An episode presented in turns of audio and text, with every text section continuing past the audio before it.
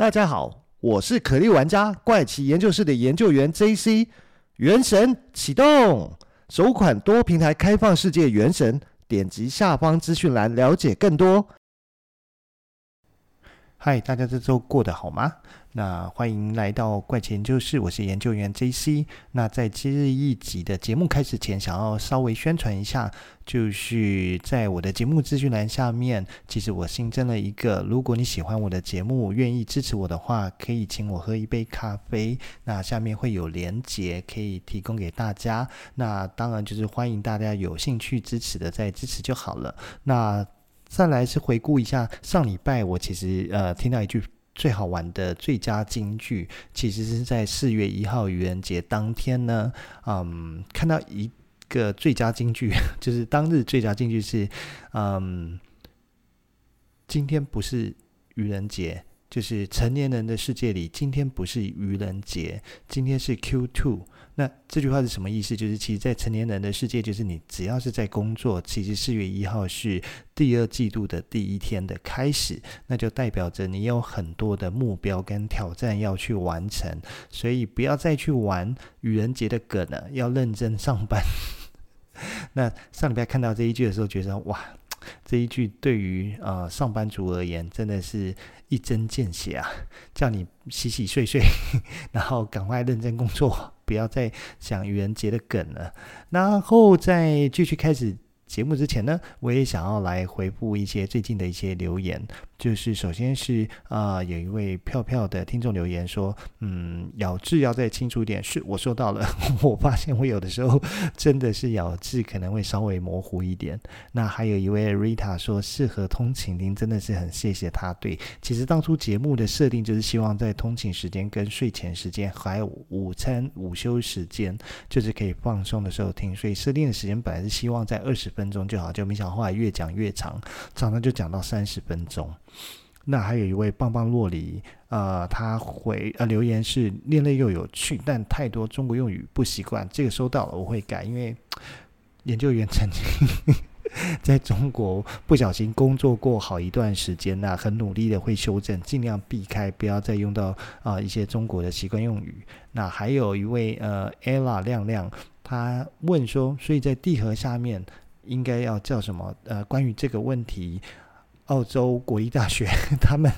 发虽然发现了地核下面还有一层，但他们也还没有给这一层取一个名字，也没有看到其他相关的这种所谓的世界或者国际型的大型研究机构有对它称呼一个新的名字，所以现在还只能说地核下面那一层。然后还有一位呃邱燕祥嗯的听众说语调可以再平顺一点，好。这个会记住，那很谢谢大家的留言指教跟鼓励。那嗯，没有做的太好的部分，我会把它努力给修正。那接下来呢？那当然先听一下我的片头乐啊。那我们再来开始这一集的节目吧。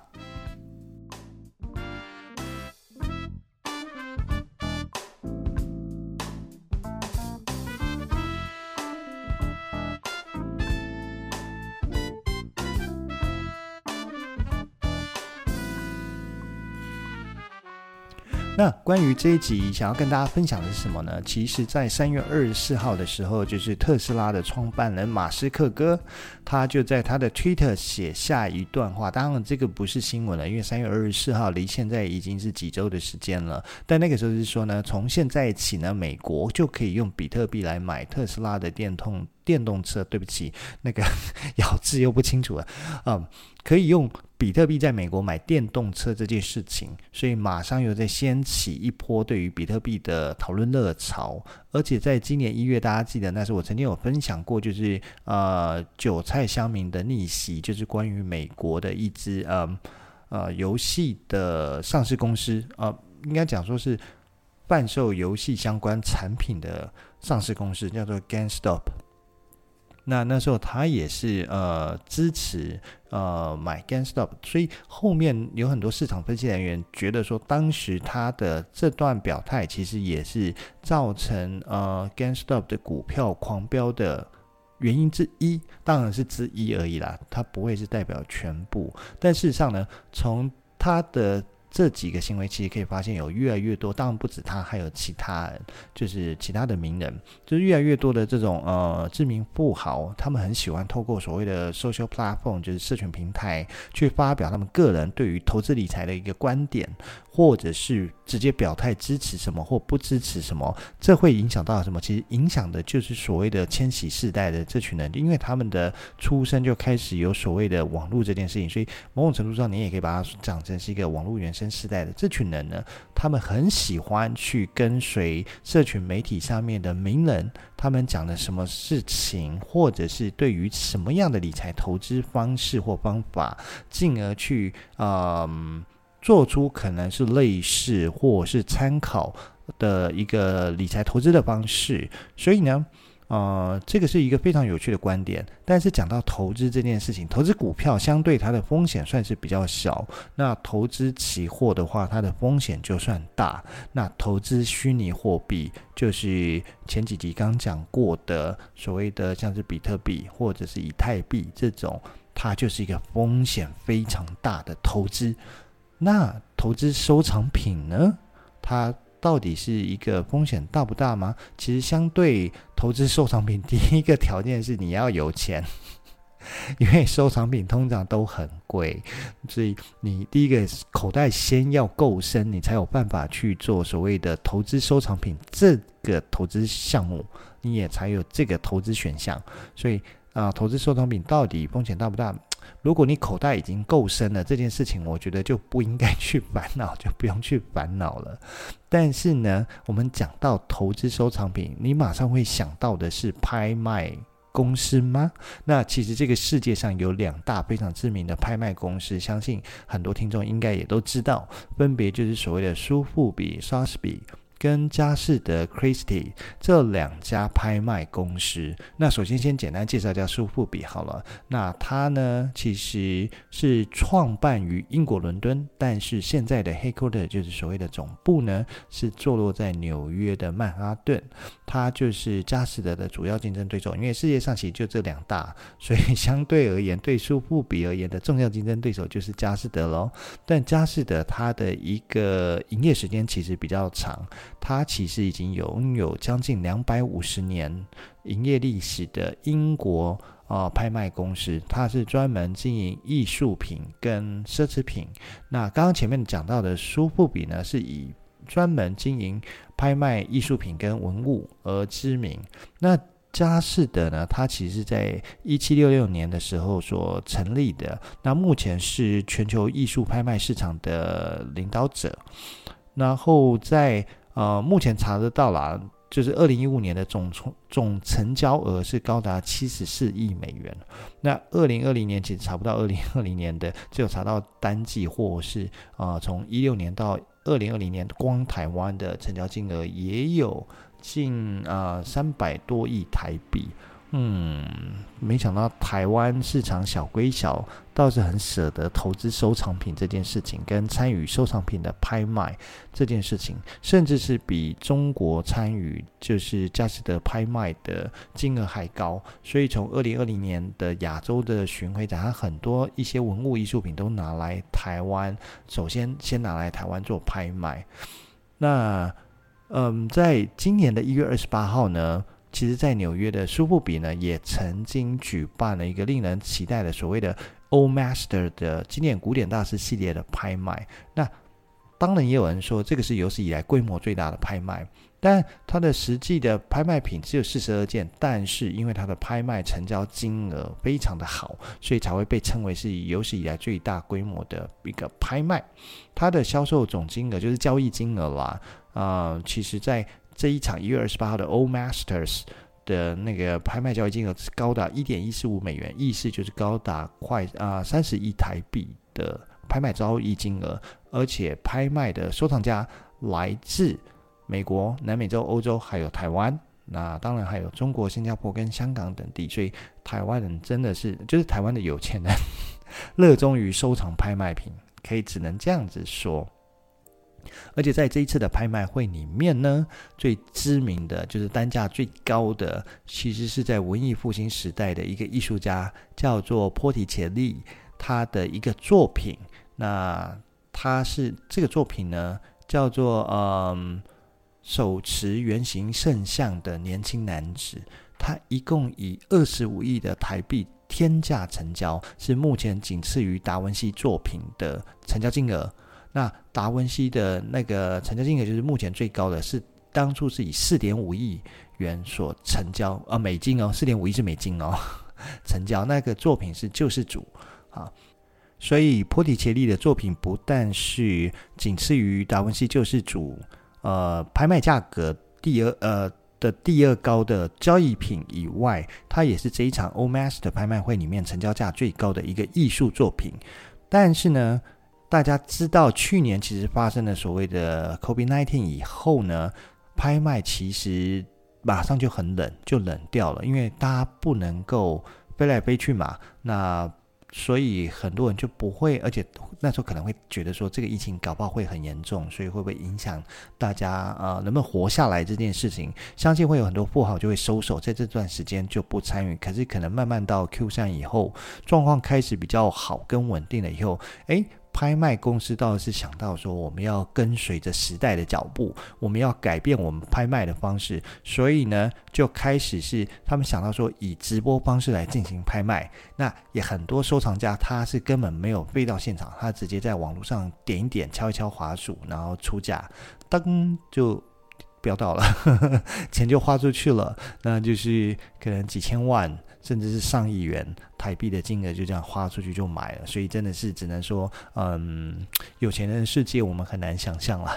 对，然后这个是提到的是苏富比的一个拍卖的情况，跟开始走向数位化好了。所以讲到数位化，我们发现说，哎。连拍卖都走向数位化，而且开始有年轻的趋势，就是啊，买家里面有很多可能是在四十岁以下，不是很多啦，有一些是四十岁以下的买家。那但是接下来呢，就要再继续顺着这个拍卖跟数位化这两个元素来跟大家分享今天的主题了，就是刚刚提到说，嗯，苏富比做这些事情，佳士得也不甘落后，跟。进了一个类似数位方式操作的方式的拍卖，其实就是佳士得呢，他们在三月十一号的时候呢，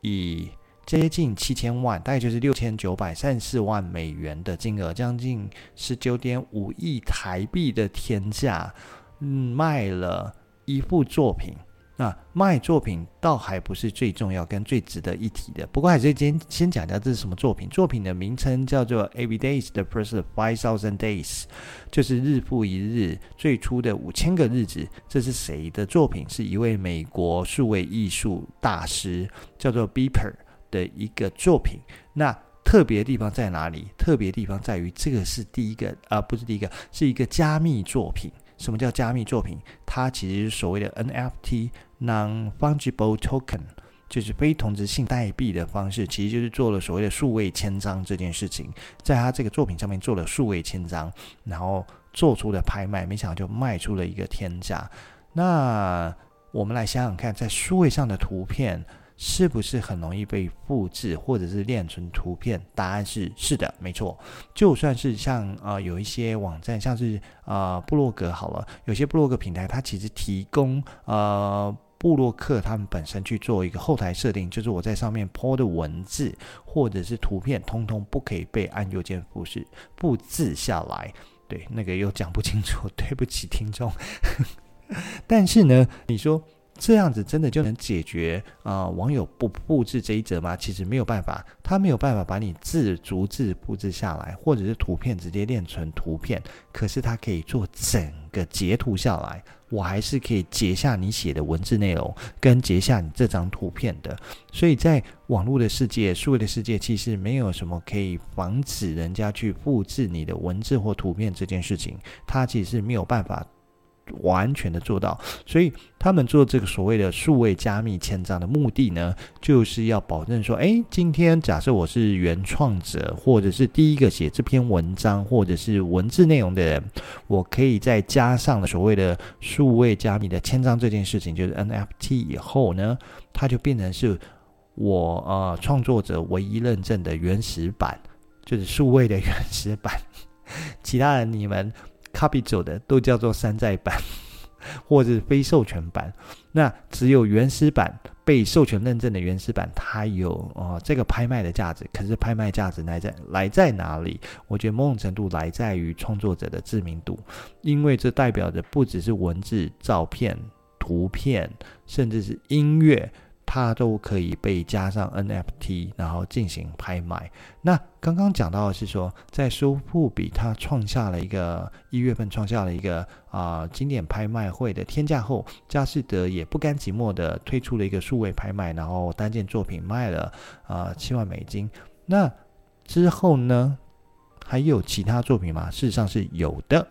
就是 Twitter 的创办人叫做 Jack Dorsey，那他也曾经啊、在三月二十一号的时候，透过一个交易平台叫做 Valuables，Valuables，他拍卖他的第一则推文，他以多少钱？他以两百九十一万美金，就是将近八千三百万台币价格销售出去。那到底是谁买走呢？买的人是区块链公司的 Bridge Oracle 的执行长，他把它买走了。那取得了 Twitter 平台史上的第一则推文，就是加上数位资产签证的推文。那那则推文其实里面写什么？就是只是告诉你说，那个呃，just setting up my Twitter。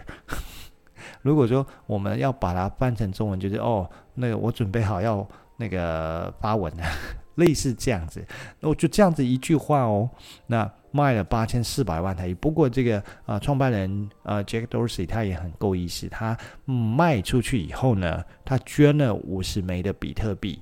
给公益机构。那五十枚比特币大概多少钱？将近快八千四百万台币。如果以今天比特币的汇率，所以代表说他捐的钱可能比他卖的钱还多诶，就是多了快一百万台币的金额，所以。代表他根本没有要靠这个捞一笔，他反而是就是卖出去以后，他利用获利还多贴了一点去捐给那个慈善机构去，诶，算是蛮有一个爱心的有钱人吧，富豪嘛，对，就是有钱的人都呃不是说有钱，就是很多有钱人都很善良，因为有钱才会。想要做善良的事情吗？这一句话有点怪怪。不过这句话其实是来自《寄生上流》这部电影里面。如果大家有看过《寄生上流》，就会看到说，诶，呃，男主角的妈妈啊、爸爸说那个呃，就是他们工作的太太觉得他好有爱心啊，然后妈妈就吐他一句说，哦，有爱心善良，那是因为有钱他才能善良跟爱心啊。其实很残酷啦，但。嗯，这这句话讲的其实也不算错啦，但不代表这是绝对值哦。好，那再来呢？嗯，除了 Jack Dorsey 以外，跟刚刚讲到的 Bieber 以外，还有没有其他人？他们也有成功透过 NFT 去卖出他们的这些所谓的创作品呢？事实上是有的，不只是他们。包括刚刚节目一开始提到的马斯克哥的女友叫做 Grimes 葛莱姆是吗？嗯，可以这样翻对。他也利用 MFT 出售了一套数位作品，那叫做 War Knife，那 War Knife 吧，对。那他甚至是上架以后只在二十分钟内就卖掉了，那卖的金额是五百八十万美元。然后，嗯。五百八十万美元大概是多少钱？大概是快要一千八百万台币的金额。所以其实这就是刚刚前面讲到，当然大家人人都能创作，可是真正你创作的东西加上所谓的数位签章后能卖的高价，还是到目前为止啦，能还是吃你的知名度，就是创作者本身的知名度，而不是说你创作的作品真的是有多好或怎么样。可是。像刚刚讲到的马斯克哥的女朋友 Grimes，他也将他拍卖获得的五百八十万美金呢，他说他会捐呃部分收益，他没讲捐多少啦，就是捐部分收益给呃非营利组织的减少碳排放的非营利组织叫 Carbon 呃 One Eighteen，对，就是呃碳一八零的这个非营利组织，对，当然。那是他的收入啦，其实你很难要求说他一定得捐不可，他不捐其实你也无话可说啊。就跟我们工作赚到薪水，可能虽然比他少非常多，但是别人也不可以跑过来说，哎，你赚多少钱你要捐出去，或者是你要全捐，或者要捐多少。那捐不捐当然是我们自己个人的意志嘛，就是我我我赚多少，我愿意捐百分之十，还百分之五，或者百分之一，或者是不捐，那其实都是每个人个人自己决定的事情。其实你呃不是其他人不应该去说要求他，所以但他愿意捐，其实这是好事，就是还是很谢谢啊、这些人，他们会愿意为了世界上不同的非营利组织也好，或者慈善组织也好啊、贡献他们的一己之力。那但事实上，除了他们。后来，呃，利用所谓的数位签章去交易艺术作品的创作者瞬间就暴增，就是在呃近期里面啊、呃，有一个叫做 NFT 的交易平台叫做 OpenSea，他就声称说，他们单是今年二月的交易总额就高达八千六百万美元，但是去年的同期呢，它只有一百五十万美元，而今年的一月只有八百万美元，所以光是讲去年同期呀、就是它的去年同期跟今呃今年的时间比较的话，就会发现它是一个巨大的成长，更不要讲一月跟二月比也是巨大的成长，成长了快要十倍多的一个量，甚至是如果大家曾经有看过一个迷因的图案叫做彩虹猫，叫 Nine Cat，对，那诶对不起，应该是 Neon Cat，对 Neon Cat，他也 把他的这个。迷因的 GIF 档 GIF 动画放到 NFT 交易平台去卖，结果卖了三百个以太币，将近台币一千六百万。哎，大家可以上 YouTube 去输入 NYANCAT Nyan Cat，那你就会看到一个是用很像以前古早的那种电视游戏机的呃画面格式的一只彩虹猫。呃，一只猫啊，尾巴会拉出彩虹，然后配着日本的音乐，就就这样的，一张 GIF 档也可以卖一千六百万，所以这就是刚刚前面不断跟大家解释说，我们都可以创造作品，我们都可以加数位千张，我们都可以申请上架去卖，但是人家不要买。那是另外一回事，但是为什么他们可以卖掉，而且可以卖这么高的金额？因为某种程度他们都是名人，或者是他们的作品已经非常的有知名度，所以他们有这个价值，他们卖出去的东西是有这个价值。那这个其实就是 NFT 呢，它掀起的是一个数位拍卖的革命，就是不能讲数位拍卖革命。对，也算数位拍卖的革命，那也是收藏交易的革命。它同时啊、掀起了两种领域的一个革命。因为整个创作者大家都会觉得说，嗯，好像他们看到未来了。就是大家可以想想看，我们目前熟知的这些世界知名的艺术创作家，哈，像是梵谷啦，那还有刚刚讲到那个拍卖更早之前这么创下天价的达文西啦。那这些，他们通常是活着的时候哦，他们的作品，甚至是啊，他们个人创作家本人是穷困潦倒的哦，他们根本赚不到什么钱，都是在他们死了以后，他们的这些创作的艺术艺术作品才被炒热到所谓的天价这个金额。可是这一次的这种数位交易跟数位收藏的。革命呢，让这些年轻的艺术创作者发现说：“哎，我好像有机会可以在活着的时候就赚到一些钱，来继续支持我的创作。”就跟我一开始会说：“哎，我也呃，在我的资讯栏下面放了说，欢迎大家如果喜欢我的节目，可以支持，请我喝一杯咖啡的概念来让我继续创作 下去，是一样的道理，就是他们真的觉得说：哎，他们开始不用等到我要过世了。”艺术创作者要过世了，他的作品才会可能值钱，跟可能变成知名作品之类的。对，所以这件事情倒是整个那样子代替，而、不是代替，就是掀了这个市场，完全把这游戏规则似乎是给改变了。那接下来就是要跟大家开始来介绍。NFT 这件事情为什么可以创造这样的价值？因为前面讲到，所以你的数位的作品，不管你是什么作品，一定有可能被复制走，没有没有说不可能不被复制走。举例来讲，我的节目 Podcast，我上的平台明明就只有五个平台，可是呢，如果我上 Google 打我的节目，其实会跳出一大堆我根本都不知道的平台。我就想，哇，我什么时候上传过这个平台的？不管是呃西方的还是中国的这些 Podcast 播放平台，我都觉得好好奇，我从来没有上传过。那他但是他就是有办法，就直接把我的节目给载下来，然后就啊放到他们的上架到他们的播放平台去了。你要进他你也进不了，除非我都不上传新节目，他就没辙了。但是只要我。继续上传新节目，继续更新新节目，那他就是会继续跟着更新跟上架我的节目到他们的平台去。所以其实事实上数位就是这样子，你没有办法防，你防不胜防。就是当初，嗯，不要讲数位哈，你就讲说稍微不一样的数位装置，像当年早期的 DVD 好了，DVD 或者是蓝光 DVD，他们都希望做一些加密、防拷、防盗拷的技术。但事实上有用吗？事实上，到还是会被破解。所以到夜市啊，你还是买得到所谓的盗拷的这种 DVD 或 CD，所以这是完全挡不了的事情。对，所以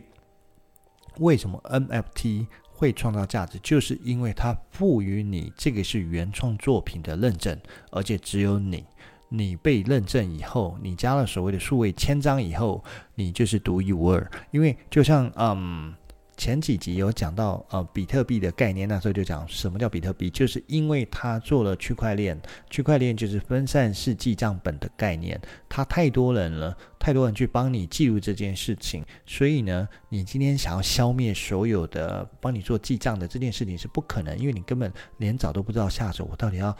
到底这份啊卡比的副本有多少多少份？我到底要消灭完多少本才算是完全把这记录给消灭掉？就是因为做不到嘛，所以他才会啊、变得是说它有价值，然后帮忙做分散记账的这些动作，其实就是所谓的挖矿。那它的回馈就是它可以慢慢挖到啊、累积成一枚比特币。对，其实就是这样的概念。所以一样，它加过密后的艺术品，它等于也是有非常多的人帮他去证明哦。这个才是原版，只有这一份是授权的原版，而且你就没有办法把其他帮忙做记录的这些做做记录的账本给消灭掉，因为太难了，你根本不知道有多少个。那除非你有办法把全世界所有帮忙挖矿的人的电脑都销毁，要不然其实这是一件不可能发生的事情。所以呢，这就是帮你去做。虽然网络世界是很容易被复制走你的创作作品，但是只有你这份是原版。那就是因为这个原因，才会让所谓的加密以后的艺术创作品变得非常有价值。好，我发现这一集应该会严重超时，因为。我按照我想讲的内容，现在大概才讲到一半，那这一集就只好超时吧。那接下来就继续跟大家来分享，就是说，好，那这样就可以，大家可以很简单的去理解所谓 NFT 这件事情，它可以帮助你做增值跟稀缺性这件事情，甚至是创造所谓的独一无二限量版这件事情。大家最喜欢抢的就是限量这件事情。今天不管是吃的美食，还是穿的衣服，或者是球鞋，就是因为它限量，你才会去想抢嘛。如果它不限量，你搞不好都不会想买。就在它降价打对折打一折，你都觉得嗯。反正它又不限量，它又一直会生产。我哪天想买再说好了，不急着现在买。可是就是因为今天限量，买到的人他可以再丢出来炒一波价格。举例讲球鞋好了，从呃阿迪达斯那时候的球鞋开始，嗯，就是。带动一个新的风气哦，尤其是那个所谓的椰子，俗称 YZ 三五零的球鞋，很多人排队以后抽签抽到以后，他马上就八千多块购入，马上丢到网络上就是一万五、两万，甚至更高的金额翻倍去卖，就是这个原因，因为他抢到是一个限量版，那更何况 NFT 的限量版是只有一件。就这么一百零一件，没有第二件。那再加上就是所谓的千禧世代后的年轻人，他们鉴赏艺术的方式改变了。他们不会再像啊，不是说不会再像，他们不会只有到实体通路，就是所谓的博物馆、艺术馆、画廊去欣赏艺术品。他们觉得我也可以在线上欣赏啊，他很 OK 呀、啊，甚至他可以愿意买所谓的虚拟货币来付钱，而不是用直接的现金交易这件事情。那甚至是他可以透过电脑看着直播，然后悄悄滑鼠，输入金额去决定我要买了，我去跟人家竞标了，去抢到这个收藏品，就是整。个这个所谓的千禧世代以后的年轻人，他们的一个嗯行为跟思维，整个都跟以前的人不一样了，所以可以透过网络去支持所谓的 NFT 的艺术品。那嗯，很多的艺术家呢，他们其实讲白了也是年轻的艺术家，不是说。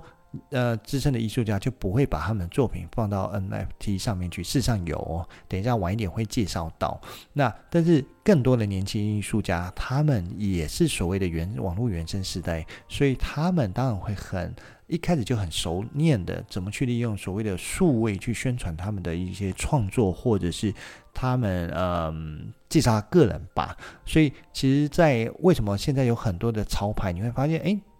大家会这么熟悉，它其实也是透过网络资讯去了解。你不见得第一时间会马上知道今天又有一个新的品牌窜红了，可是他又没有来台湾开店，也没有人把它带货带来台湾卖，你怎么会知道？你怎么会想买？一定是透过网络看到有人介绍。所以当你能够去到这个市场，它有开店的市场的时候，你就会想要去朝圣，甚至去买一件回来。所以这个就是整个网络改变的所有的一系列的结构化。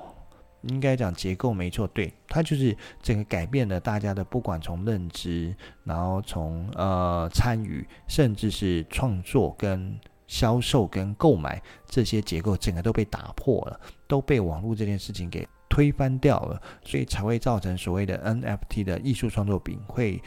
呃艺术创作品，嗯，会受到那个大家的这样的热烈的追捧哈，但是呢，但是呢。讲到区块链，我们就会讲到刚刚就有讲到所谓的挖矿嘛。大家知道挖矿其实是很耗电的哦，因为它就是电脑要一直在那边运作。其实不是电脑，就是主机板啊，加一些显卡，那它去跑，那它是非常吃电的。一样的，NFT 既然是架构在区块链上面，那拍卖 NFT 的交易作品这件事情，它耗不耗电呢？当然耗电，而且也是非常的耗电。那所以。它的一个环境成本，其实也是它会应该是之后一定会面临的一个问题。而且呢，目前在法律上对所谓的 NFT 的作品，它的版权法规怎么管理，其实也是有问题的。你也不晓得，因为有的时候科技跑得太快，在跑在前面跑太快。法律是跟不上，它还跟不上的，所以曾经有出现一些案例，是有些艺术家的作品呢，在他本人还没有许可下，直接被人家盗制、复呃复制、窃取，那直接加上数位签章就拿去卖掉了。举例来讲，有一位叫做。Corner Bell，他的作品曾经就被人偷偷的加密以后拿去 NFT 卖掉了。那因为像刚刚讲到，他本身在还没加密之前，他就是很容易被复制嘛。一张图，他创作一张图，自己拍了发布以后，哎，万一我心术不正，我就把它练存新图、练存档案以后，我就赶快把它拿去做数位加密签章的动作。那我就拿去任何一个 NFT 的交易平台，我就把它上架去。那有人买了，我就赚到了。对，类似这样子，所以其实这件事情现在那那现在到底盗他图去卖的人有没有办法治他？诶，法律 目前还跟不上，所以等于小偷无罪，可是创作者就损失了，他没有从他自己的创作品得到嗯。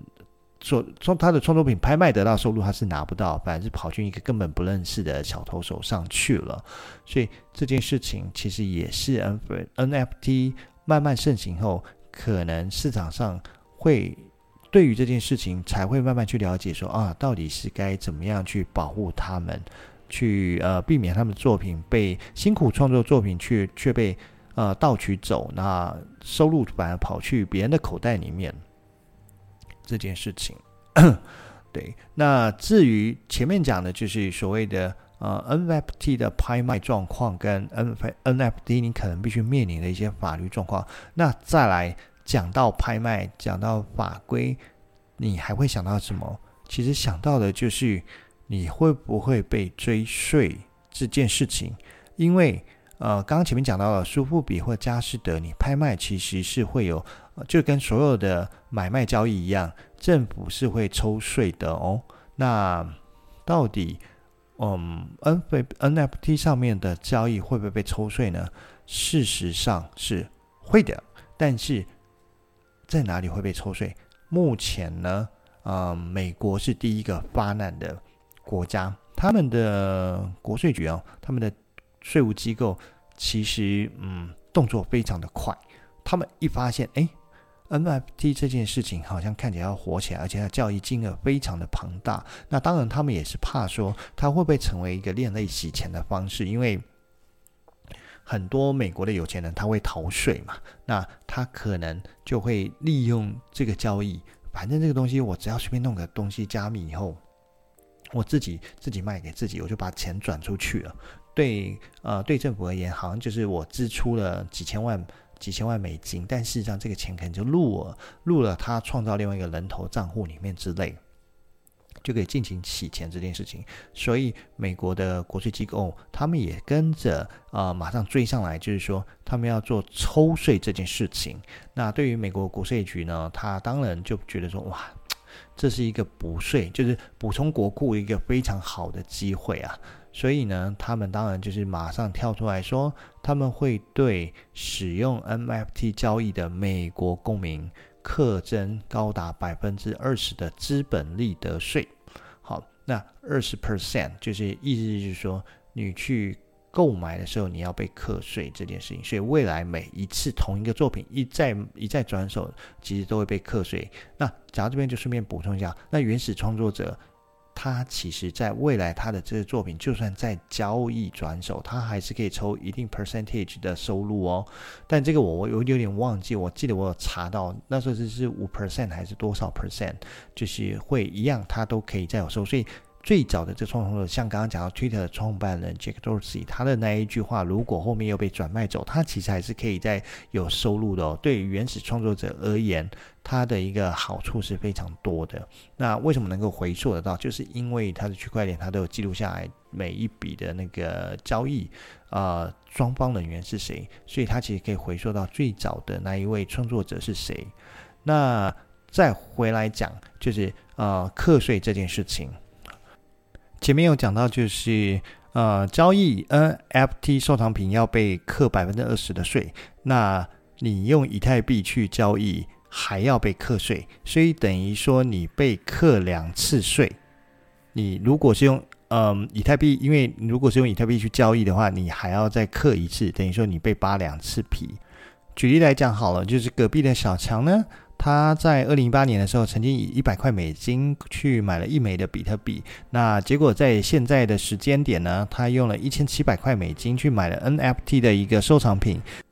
所以他就必须为一千六百美金的收入这边来缴税。不是收入啊，是交易来缴税。那以二十 percent 的一个计算的话，它需要缴三百二十块美金的一个税哦。那美国的税并不是只有这个所谓的资本利得税而已，它还有所谓的州税，就是不管它在哪一州，每一州的一个规范不太一样。那它可能还要再缴它当地就是所在地的这个州税。所以其实呢，你。在购买 NFT 这件事情，用所谓的以太币，就是虚拟货币去购买 NFT 的作品，其实你不是在花钱，而是在花一种所谓的增值的资产。那所以就是光是花费这个增值的资产，你就是在进行一个 应该要缴税的活动。所以不只是买家，买家要被课税。卖家同样也要为他的商品收益呢去支付资本利得税，所以 NFT 如果被当做一个收藏品，然后创造了交易，那创造出买家跟卖家，他就是都还是会被课税，也是两边都会被课税。那将近他的税有可能会被刻到是二十八 percent。所以呢，像前面讲到的这些，不管是创下天价的一个嗯 NFT 的作品记录，将近举例想象讲到那个 Beeper，它有将近七千万美金的交易记录，它光是税哦，可能就要缴到百万美金，所以这非常的可怕。那关于这件事情呢，当然目前是只有发生在美国。那所以如果聪明的买家或卖家可能。就会呃，不能讲聪明，因为刚刚国税局，美国国税局已经讲了，只要是美国公民，所以你即使挪到海外去，可能还是会被课税，会被追税，所以可能就会用一些非美国公民身份在海外市场进行交易。那这是有可能短时间会因为如果真的是要操作洗钱这件事情的话，它是有可能会发生的。但是呢，刚刚讲的是美国，那有没有其他市场会跟进？我相信一定很快会有。举例来讲，韩国就已经宣布了，韩国已经宣布了说，只要在啊、今年开始，那、海外账户里面有超过五亿韩元的，包含你的加密资产都算哦的人民跟。公司法人都必须在明年，就是二零二二年六月起，向韩国的主管机关来申报。如果隐匿不报呢，最高可以处你的总资产二十 percent 的罚款。那未报资产如果超过五十亿韩元的，还会被以刑事罪起诉。那同时揭露他的清单，所以意思就是说，韩国已经开始跟进，但他跟进的是以啊、呃、所谓的加密货币这件事情、虚拟资产这件事情，那同时也要算进来。那刚刚讲到说，类似美国 IRS 国税局的这种课税、科所谓的 NFT 的这种交易收入，相信很快。也会有其他市场跟进，因为这对于各国的税收来讲，应该都是一件很补的事情，而且这样子它就会创造出你无法逃到其他市场去交易来规避这些事情，或者是你单单不以美国身份就可以躲避这件事情。那这对于每个国家的国税收入应该都是。很乐意见到 我们去追税这件事情，追呃买家卖家都课税，那增加国家的税收收入这件事情，反正每个国家的钱一定都是不够花啦，不管他是真的认真在做事还是不认真在做事，那个钱都不够花，因为认真做事他还是要盖很多可能人民需要的一些基础建设嘛，尤其是呃修桥铺路这个其实是非常的花钱。好，那更不要讲不认真做事，他也是需要做这些事情来创造很多的一个表象，让你觉得说好像我很积极的，有很多的作为给你看，类似这样。好，所以其实今天这一集呢，严重超时的这一集，嗯，因为很难觉得把它做一个分割切成上下集，所以才会把它做一集严重超时的节目来跟大家分享所谓 NFT 这种所谓的数位签章的作品。那当然，如果听众们本来就是有这种创作艺术天分的，不管是在音乐、绘画还是文字上面，都可以趁现在赶快去申请数位签章加密后，你可以试着去 NFT 作品拍卖看看，上架看看，看有没有人会买。对，那今天就先跟大家分享到这边了，那我们下集再见，拜拜。